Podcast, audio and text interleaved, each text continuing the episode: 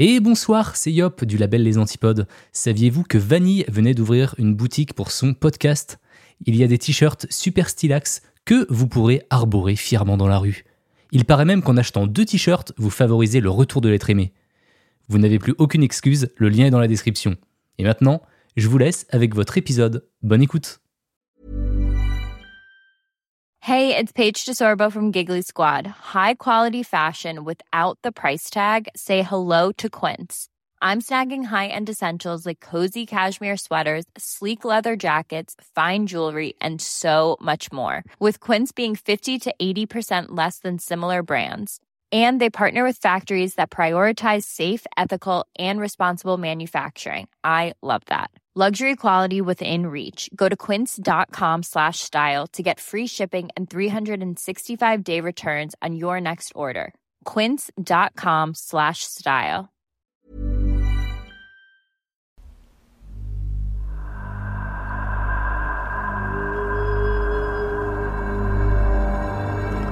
Vous écoutez C'est.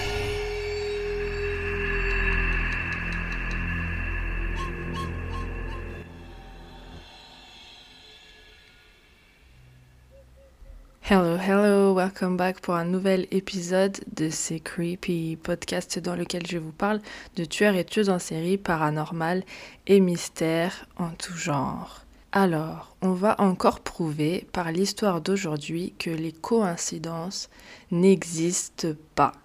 Je vous le répète tout le temps, les coïncidences n'existent pas. Ça n'existe pas, d'accord?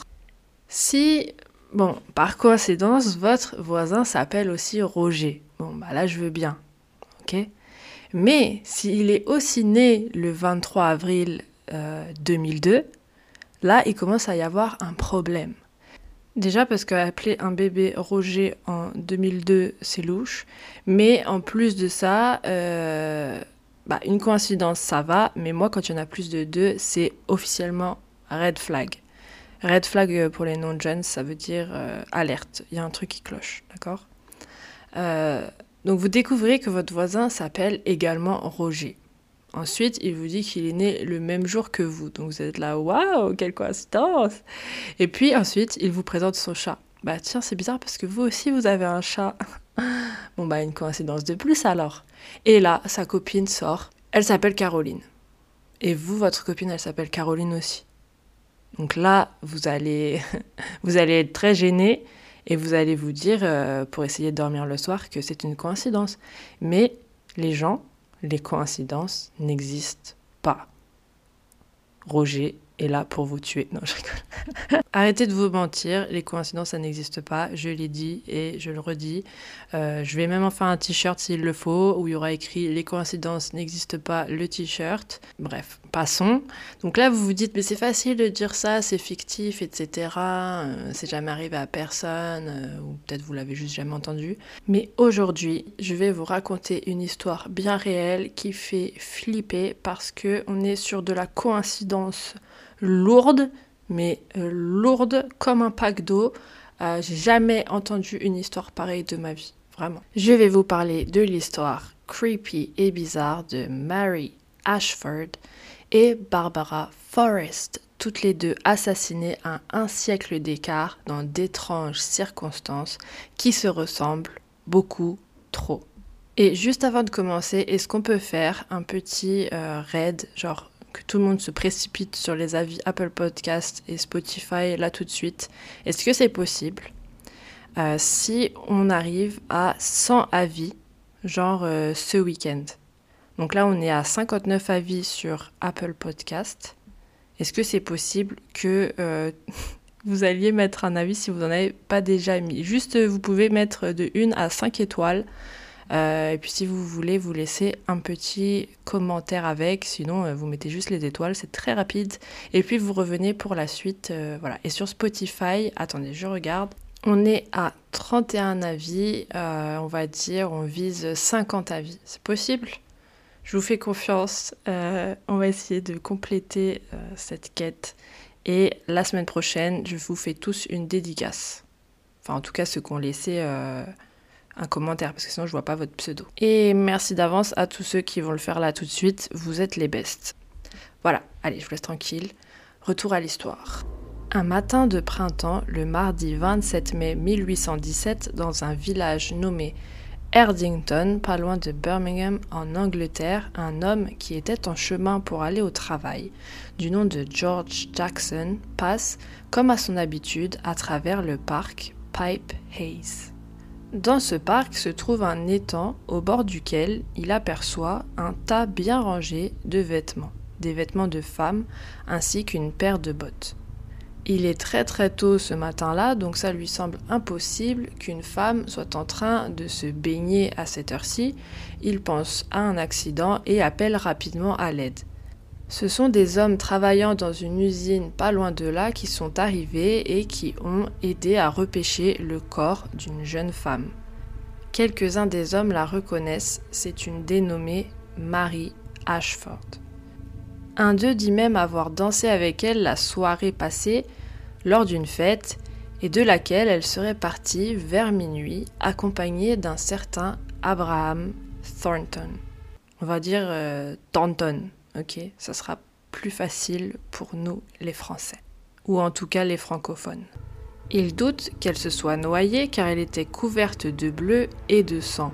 Il la dispose sur une porte en bois et il la transporte au bâtiment le plus proche. Les hommes constatent sur les lieux autour de l'étang, entourés par des champs fraîchement labourés, qu'il y a des empreintes de pas de deux personnes. C'était très clair, c'était des empreintes de pas d'une femme et des empreintes de pas d'un homme qui marchaient côte à côte. Ils trouvent également une grande flaque de sang pas loin et ils en concluent, de par les preuves devant eux, que Marie devait être poursuivie par un homme dans les champs qu'il a essayé de l'attraper, il a fini par réussir à la mettre à terre, à lui porter des coups et l'agresser sexuellement, puis la tuer. En tout cas, c'est leur théorie sur le moment. Marie était une jeune femme de 20 ans qui travaillait à la ferme de son oncle. Elle est issue d'une famille pauvre et elle vit pas loin de Birmingham, à la campagne. Elle se rendait d'ailleurs à la ville deux fois par semaine pour vendre les produits de la ferme de son oncle au marché, c'est-à-dire du beurre et des œufs. Marie était très aimée de tout le monde, sans problème particulier, juste une jeune femme de 20 ans qui travaillait et qui sortait de temps en temps pour rencontrer des gens de son âge et faire la fête avec eux. Et c'est d'ailleurs ce qu'elle faisait quelques heures avant sa mort. On va retracer un petit peu sa journée pour essayer de comprendre ce qui a bien pu se passer cette soirée-là. Le 26 mai 1817, donc, Marie travaille comme à son habitude. Ce soir-là, elle et son amie ont prévu de se rendre à une fête annuelle dansante où beaucoup de gens seront présents. La soirée est prévue à un pub qui s'appelle la maison Tyburn. Mais avant de s'y rendre, elle marche jusqu'à la maison de son amie Hannah Cox, qui habite à Erdington, car elle souhaite s'y changer. Elle est dans ses habits de travail et elle voudrait enfiler quelque chose de plus chic pour leur soirée. Elle avait prévu le coup et elle avait pris avec elle une tenue de rechange dans la maison de sa mère qui habite également pas loin à Erdington. Donc Marie se change et ensuite elle rejoint le pub pour 19h30. Quand elle arrive, la fête a déjà commencé les gens dansent, il y avait vraiment beaucoup de monde et beaucoup d'ambiance. En fait, c'était une fête pour célébrer ce qui est aujourd'hui l'ascension. Marie passe une bonne soirée, elle adore danser, donc c'est super. Son amie Hannah est à l'étage, dans une chambre au calme, où elle parle avec son fiancé, loin de la fête. Je suis pas sûre qu'il faisait juste euh, parler, mais bon, bref, on s'en fout. Arrivé minuit, ils redescendent et ils viennent chercher Marie pour lui dire qu'il est temps d'y aller. Marie, elle a pas trop envie de partir parce qu'elle s'amuse bien, elle vient juste de danser avec le fameux Abraham Thornton, Thornton, pardon. C'est un jeune homme de 24 ans, assez trapu, euh, c'est le fils d'un constructeur qui est très respecté en ville. Donc son père il est très respecté, mais le truc c'est que Abraham lui il l'est pas trop par les gens du village. Euh, il a une mauvaise réputation et il est un petit peu connu euh, des autorités, si vous voyez ce que je veux dire. Il travaille pour son père, il pose des briques, il est maçon quoi. Marie finit par les rejoindre dehors en compagnie du monsieur Abraham. Celui-ci d'ailleurs n'a pas hésité à dire à ses potes euh, pendant la soirée qu'il, je cite approximativement, allait se la faire à tout prix. Il ajoute au passage qu'il avait déjà passé la sœur de Marie à la casserole à trois reprises et donc du coup là il voulait essayer l'autre. C'est charmant. Tous les quatre se mettent en route sur le chemin du retour. Anna et son fiancé marchent devant, tandis que Marie et l'autre trou du cul marchent en retrait. Anna prend un raccourci pour rentrer chez elle, puis ensuite c'est son fiancé qui les quitte pour rentrer chez lui par un autre chemin. Marie se retrouve alors seule avec Abraham. Après, ils sont pas vraiment tout seuls dehors parce que des témoins disent les avoir entendus et aperçus pendant qu'ils marchaient dans les champs. Donc euh, voilà. Marie avait dit à son amie Hannah qu'elle allait rentrer dormir chez son grand-père ce soir-là, mais à la place, vers 4 heures du matin, elle dit à Abraham qu'elle va repasser chez son amie euh, qui est partie quelques minutes plus tôt. Sur ce, ils se quittent et elle est aperçue en train de marcher seule vers la maison de Hannah. Une fois chez son amie, elle se change, elle remet ses habits de travail qu'elle avait plus tôt euh, dans la journée et les deux discutent un petit peu. Hannah dit que Marie était très contente de la soirée, qu'elle a pris avec elle sa tenue de soirée et puis qu'elle est partie. Marie au final part en direction de la ferme de son oncle. Elle va plus du tout chez son grand-père. Elle a décidé de rentrer. Et environ deux heures plus tard, le corps de Marie est retrouvé dans l'étang, sa tenue de soirée posée non loin du bord. C'est le magistrat William Bedford, un homme de 62 ans, qui mène l'enquête. Il n'y avait pas de police vraiment comme on la connaît aujourd'hui à l'époque, il y avait seulement quelques personnes, des magistrats, des notaires, des avocats, qui étaient appelés sur les lieux pour des affaires de ce type et qui devaient mener l'enquête tout simplement. Assez grossièrement, c'est comme ça que ça se passait en Angleterre au début du 19e siècle. Donc c'est ce cher William qui tout de suite se met en traque du fameux Abraham. Il le retrouve et il lui pose quelques questions car c'est le dernier à avoir vu Marie en vie. Abraham répond que oui oui il était avec Marie vers 4 heures du matin, euh, qu'ils ont couché ensemble mais que, je cite, elle était consentante. William fouille Abraham, il inspecte ses vêtements et il voit que sur le bas de sa chemise, il y a du sang. Abraham lui dit tout de suite que ça c'est rien, c'est le sang de Marie, euh, ouais, mais c'est parce qu'elle avait ses règles en fait. Le magistrat n'a pas l'air de croire à son explication, donc il arrête le bougre pour viol et meurtre et il attendra son procès en prison. Quelques mois plus tard, en plein mois d'août, se déroule le procès d'Abraham au tribunal de Warwick. Bien sûr que des hommes ont le droit d'y assister car les femmes sont bien trop fragiles pour entendre les détails du viol et du meurtre. Mais bien sûr, pas pour qu'on leur inflige, n'est-ce pas? Le procès dure toute la journée et pendant celui-ci, ils relatent les faits, et ils expliquent comment le meurtre a pu avoir lieu. Donc ils disent voilà, Marie et Abraham se sont quittés, puis elle s'est rendue chez Hannah, ce que cette dernière confirme. Elle dit que Marie est repartie dans d'autres vêtements et que Abraham a dû attendre tout ce temps caché dans un coin. Il aurait attendu qu'elle ressorte, il l'aurait suivi et puis il aurait fini par lui sauter dessus. Il l'aurait violée, puis ensuite jetée dans l'étang où elle se serait noyée. Puis après, il serait rentré chez lui en courant. La défense d'Abraham dit que c'est impossible car il aurait été vu ailleurs au moment du meurtre et que Marie est une menteuse. Qu'elle avait dit à son amie qu'elle devait passer la nuit chez son grand-père et puis au final elle ne l'a pas fait. Donc c'est une grosse menteuse. Ensuite, Abraham a déclaré que lui et Marie ont eu un rapport consenti dans le champ, et puis ensuite, elle est allée chez Anna pour se changer, que lui, il l'a attendue à l'extérieur, mais que, vu qu'elle prenait trop de temps, il a fini par se barrer.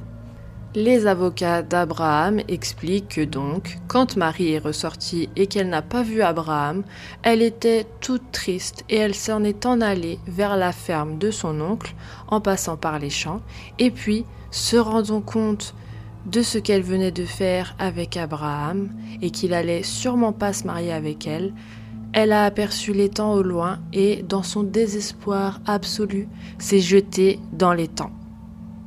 Et puis au passage, ils disent que le sang sur la chemise d'Abraham, c'était soit le sang de ses soi-disant règles, soit le sang de sa première fois.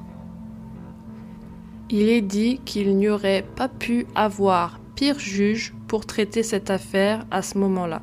En effet, sa spécialité, c'est l'immobilier. Donc euh, voilà, on ne pouvait pas trouver pire. En gros, il a juste voulu démontrer si oui ou non Marie avait été victime de viol ou pas par Abraham. En fait, lui, il part du principe que la seule raison pour laquelle il aurait tué Marie, c'était pour la faire taire suite à un viol. Il dit, je cite, S'il n'y a pas eu viol et que le rapport s'est fait avec le consentement de la décédée, peu importe que l'obtention de ce consentement ait été forcée par Abraham ou pas, ça enlève alors le mobile pour commettre un meurtre. Bon, c'est un petit peu compliqué dit comme ça, je ne sais pas si vous avez compris, mais en gros, il dit que si il ne l'a pas violée, il n'a donc pas besoin de la tuer. Parce que pour lui, ce serait la seule raison possible euh, pour laquelle il l'aurait tué. Vraiment, les femmes, ça se tue pas comme ça par plaisir apparemment. Non, ça se tue juste pour camoufler un viol. Bref. Il dit que Abraham a pu obtenir son consentement de force. Donc du coup, il ne l'a pas violé. Parce que tu peux obtenir un consentement de force euh, à cette époque. En gros, il essaye de nous retourner le cerveau, là. Vous avez compris le délire. Et il dit qu'Abraham avait le droit de forcer autant qu'il veut pour obtenir le consentement, mais bon, on sait très bien que si tu forces et qu'on finit par te dire oui sous la contrainte, bah c'est pas du consentement. Enfin bref, en tout cas à cette époque-là, c'était une manière de l'obtenir, donc selon cette logique, elle était consentante. En gros, ils essaient de dire que c'est pas un viol pour démontrer que du coup, il n'avait donc pas besoin de la tuer et donc qu'il est innocent parce qu'il ne l'a pas tuée, parce qu'il ne l'a pas violée. C'est tout à fait pas logique. c'est horrible, c'est n'importe quoi, je sais pas comment ils se regardaient dans le miroir ces gens-là parce que ils racontent que de la merde à longueur de journée, peu importe leur rôle dans la société, juge, boucher, coiffeurs, ils racontent tous la même merde. C'est incroyable. Je résume une dernière fois. Donc légalement, il avait le droit de la faire chier pour coucher avec jusqu'à ce qu'elle cède, même si elle n'en avait pas envie. Ce n'est donc au final plus un viol selon eux. En tout cas, c'est pas un vrai viol. Un vrai viol pour eux à cette époque, c'est un inconnu qui va attaquer une femme qui passe par là.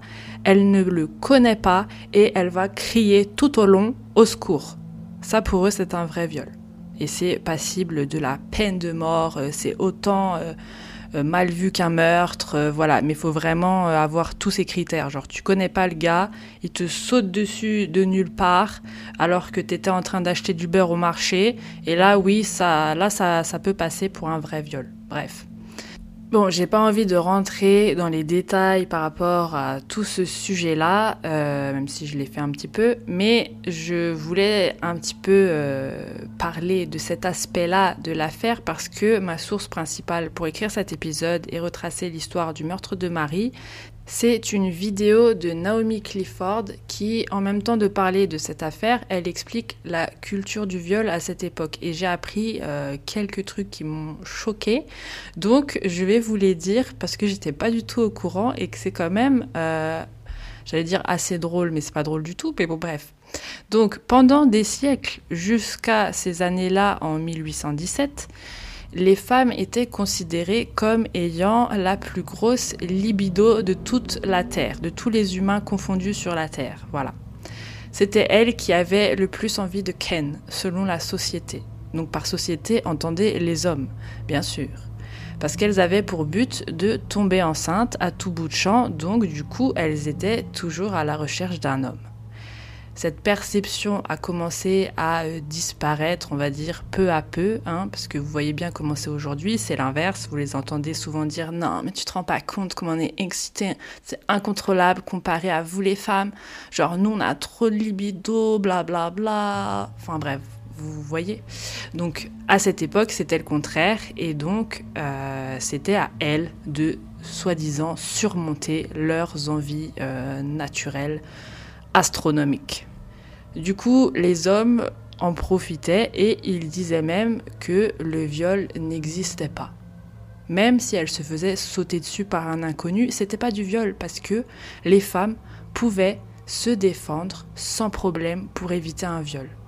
Je cite le même texte de jurisprudence médicale de l'époque écrit en 1815 par un fameux Samuel Farr, donc que ma source a cité euh, et qui dit, ouvrez les guillemets, une femme possède toute la force nécessaire en reculant ses membres et par la force de ses mains pour empêcher l'insertion du pénis dans son corps.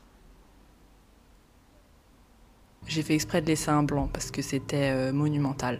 Donc ça, c'était donc euh, dans un livre qui était utilisé par les docteurs et les avocats à l'époque. Donc vraiment, les femmes, elles sont trop trop fortes, genre trop puissantes.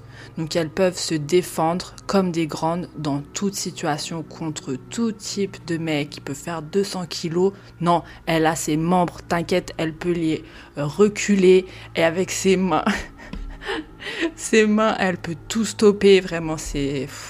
Non, mais sérieusement. Euh. Donc, le mec qui a écrit ce torchon, il dit également que tu peux pas tomber enceinte après un viol parce que, apparemment, il faut être excité. Sinon, la conception ne se fait pas. Donc, si tu es enceinte après avoir euh, soi-disant euh, rapporté à la police un viol, bah, ils vont te dire ben, il n'y a pas eu de viol en fait, parce que là tu es enceinte. C'est QFD. Voilà le tas de conneries qui sert aux juges de cette époque. Euh, donc voilà, c'est leur petit livre, c'est leur petite source. Vous voyez ce que je veux dire? C'est leur source à l'époque. Ils vont dire Mais non, madame, regardez ce livre anti-viol. Vous avez toutes les capacités naturelles pour l'empêcher. Vous êtes les plus fortes sur cette terre. Surtout que les femmes à cette époque, elles n'étaient pas encouragées au sport de combat ou au combat tout court. Enfin, c'était en mode euh, Attends, je vais ramasser ton mouchoir pour toi parce que tu vas te casser la main, jeune fille. Enfin, vous voyez ce que je veux dire Donc, c'est complètement ridicule et c'est complètement dingue le nombre de contradictions qu'il pouvait y avoir à l'époque et même aujourd'hui. Euh, enfin, toutes les, les conneries qu'on essaye de nous faire gober. Bref, on va s'arrêter là, ça vous dit? C'est vraiment comme ça les arrange. Bien sûr, euh, petit rappel, je vise pas tous les hommes, hein, euh, je parle en généralité, je sais qu'il faut pas parler en généralité, mais bon, vous voyez ce que je veux dire, d'accord J'accuse pas tout le monde. Bref, voilà. Et si vous arrivez quand même à le prendre mal, les hommes qui m'écoutez, eh ben, euh, prenez le mal, qu'est-ce que vous voulez que je vous dise? Pauvre chouchou Vraiment, la vidéo que j'ai suivie sur l'affaire et surtout ce contexte euh, historique, elle est vraiment géniale. J'ai tiré beaucoup d'infos de celle-ci, mais euh, aussi, je peux pas le dire en meilleur terme. Hein. Si vous parlez anglais, allez lire son livre. L'auteur, c'est Naomi Clifford, et je vous mets le livre dans mes sources sur mon site, ainsi que la vidéo, euh, parce qu'il y a plein d'autres informations historiques dans la vidéo que je vais pas du tout aborder là, mais elle est très intéressante. Allez la voir. Bon, on en revient à nos moutons. Tout ça pour dire que le juge décide donc que vu que Marie a été forcée par Abraham à coucher avec et qu'il a obtenu son consentement, il n'y a pas eu viol, il l'a forcé, mais c'est ok, c'est correct, donc euh, il n'y avait pas de raison de la tuer. Donc il ne l'a pas tuée. Abraham est jugé innocent pour faute de preuves. Il échappe à la pendaison. Mais le frère de Marie, qui est présent au procès, refuse ce verdict et il y fait appel. Bon là par contre ça devient un peu what the fuck. Genre euh, il y a un nouveau procès qui prend place le 17 novembre 1817. Abraham est autorisé à obtenir un duel judiciaire. Ça veut dire qu'il peut demander à se battre en duel avec le frère de Marie, William. Oui, vous avez bien compris, c'est se battre en face à face jusqu'à ce que mort s'en suive ou jusqu'à ce que l'un des deux abandonne. Dans le cas où Abraham viendrait à perdre, il serait exécuté sur le champ, mais s'il gagne ce duel, il sera officiellement innocenté du viol et du meurtre de Marie Ashford. Le frère de Marie refuse de se battre avec lui, ce qui innocente Abraham pour toujours. Je vous l'ai dit, c'est vraiment n'importe quoi. Hein. Je comprends pas trop le concept euh, de ce style de verdict. Mais enfin bon, c'était 1817, voilà, il y avait des, des duels euh, jusqu'à ce que mort s'en suive. L'affaire a vraiment fait beaucoup de bruit à cette époque, donc elle était très suivie et tout le monde connaissait Abraham après ça. Déjà qu'il n'était pas trop aimé avant le meurtre, bah alors là c'est encore pire. Il n'arrive plus à trouver du travail, tout le monde l'évite, donc il va finir par partir aux États-Unis pour refaire sa vie tranquille. À ce jour, cette affaire est toujours considérée comme non résolue et c'est vraiment n'importe quoi parce qu'il n'y avait personne d'autre quand même comme suspect. Abraham a reconnu avoir été avec Marie dans les champs et de plus ou moins l'avoir violée. Il y avait du sang sur lui, il y avait tout pour l'accuser, mais bon, euh, de leur point de vue euh, préhistorique, là, euh, ils ont prouvé par A plus B qu'il s'était rien passé du tout. Donc du coup, je me demande ce qu'ils pensent qu'il s'est passé. Elle est tombée, mort. Ah bah oui, excusez-moi, non, elle est tombée dans les temps, elle s'est noyée par désespoir. excusez-moi, j'avais oublié. Hein. En tout cas, on sait, vous et moi, que c'est lui qui l'a tué. Enfin, j'espère que vous êtes de mon avis également. Ça, c'était l'histoire du meurtre de Marie Ashford en 1817. Et malheureusement, elle ne s'arrête pas exactement là. Car 157 ans plus tard, le 27 mai 1974, le même jour que la découverte du corps de Marie en 1817, est retrouvé à Erdington, encore une fois la même ville, le corps d'une jeune femme près d'un fossé dans le parc où se trouve le fameux étang, le parc Pipe Hayes. À moins de 300 mètres de là où a été trouvée Marie un siècle plus tôt, on retrouve Barbara Forrest, une jeune femme de 20 ans également. Elle est retrouvée une semaine après sa mort, étranglée dans un fossé. Et là, les gens venaient pas me sortir que c'est une coïncidence parce que ça va pas s'arrêter à ça, les ressemblances. Barbara était aussi partie danser la veille au soir jusque 1h du matin avec son petit copain. Elle était elle aussi allée chez une amie juste avant pour se changer. Son copain l'aurait raccompagnée jusque son arrêt de bus et c'est la dernière fois qu'on l'aurait vue. Le principal suspect dans cette affaire est un dénommé Monsieur Thornton, vous avez bien entendu, il a le même nom de famille qu'Abraham Thornton. Ce serait un collègue de la jeune femme. Ce Michael Thornton, il dit tout de suite qu'il n'y est pour rien, qu'il a passé la soirée avec sa mère. Son alibi est rapidement démonté, autrement dit sa mère la poucave. J'espère que c'est ça en tout cas, enfin je vois pas ce que ça peut être d'autre. Quand ton alibi c'est ta mère et que ton alibi est démonté, c'est que ta mère a dit Tu as mytho mon fils. Et on s'arrête pas là parce que sinon c'est pas drôle. La police constate que ce Michael, il a des taches de sang sur son pantalon. Ça vous rappelle quelqu'un qui avait des taches de sang sur sa chemise? Comme un siècle plus tôt, le suspect est arrêté, puis jugé pour le viol et le meurtre de Barbara. Mais lui aussi finit par être euh, trouvé non coupable pour manque de preuves. Vous me croyez quand je vous dis que les coïncidences n'existent pas ou vous voulez que j'en rajoute une couche? Vous voulez que je rajoute une couche? Mais je vais rajouter une couche. La sœur de Barbara, comme le frère de Marie, fait appel à cette décision et va demander la réouverture du dossier et l'analyse des échantillons ADN. Vous allez me dire oui, bon, euh, ça c'est normal, c'est la famille, ils ont toujours la même réaction, verdict, euh, voilà, bon. peut-être. Mais du coup, je vais vous achever avec une info non contestable. Elles ont, toutes les deux, les deux victimes, elles ont la même date de naissance. Elles sont toutes les deux nées un 31 décembre. C'est une coïncidence Comme par hasard, bah oui. non mais sérieusement, c'est incroyable, hein. c'est lunaire comme histoire. Alors comment ça se fait? Euh, bon, j'ai pas de réponse, hein, mais il y a des théories de réincarnation, euh, bien sûr, qui émergent pour ces deux histoires quasi totalement identiques. Personnellement, j'ai pas trop d'hypothèses à ce sujet. Je vois pas trop à quoi ça servirait de se réincarner pour avoir absolument la même issue. C'est-à-dire le tueur n'est pas arrêté. Euh, je me réincarnerai pas pour vivre absolument la même chose une deuxième fois. Je vois pas trop en quoi ça fait avancer le schmilblick. Euh, donc voilà, je sais pas ce que vous en pensez. Euh, et me dites pas non plus que c'est une coïncidence, c'est pas possible. Il y a des niveaux, tu vois, il y a un level où c'est euh, ok, et il y a un level où c'est non, d'accord? Non, parce que je sais, il y en a qui vont me dire non, mais c'est des coïncidences. Des fois, bah, la coïncidence, c'est qu'il y a trop de coïncidences en fait. Non, mais. Moi, j'accepte pas. Par contre, j'accepte pas et je porterai mon t-shirt fièrement. Les coïncidences n'existent pas. Et je serai enterré avec.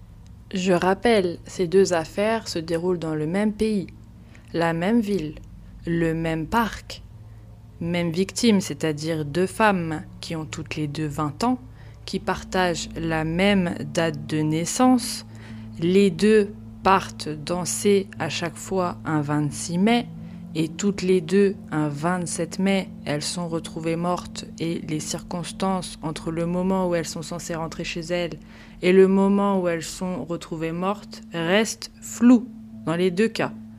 Par contre, les Thornton, ils sont pas flous du tout.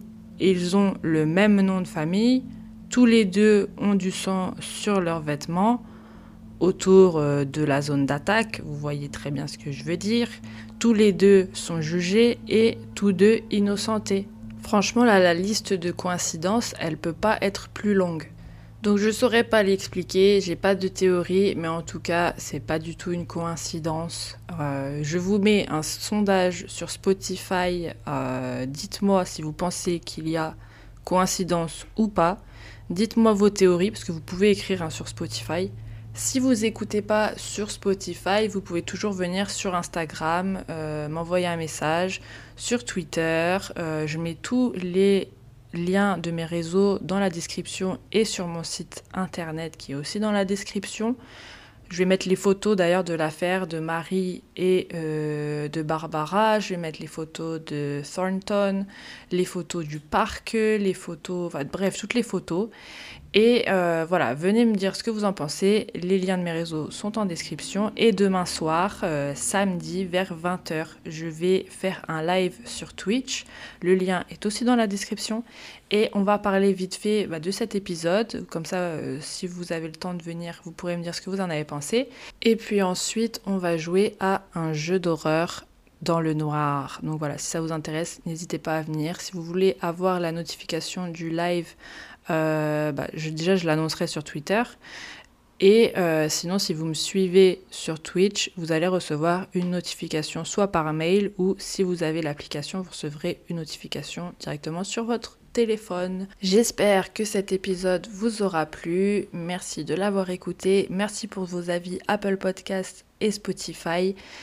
Et sur ce, je vous dis à la semaine prochaine, non pas du tout, à dans deux semaines pour une nouvelle histoire bien creepy.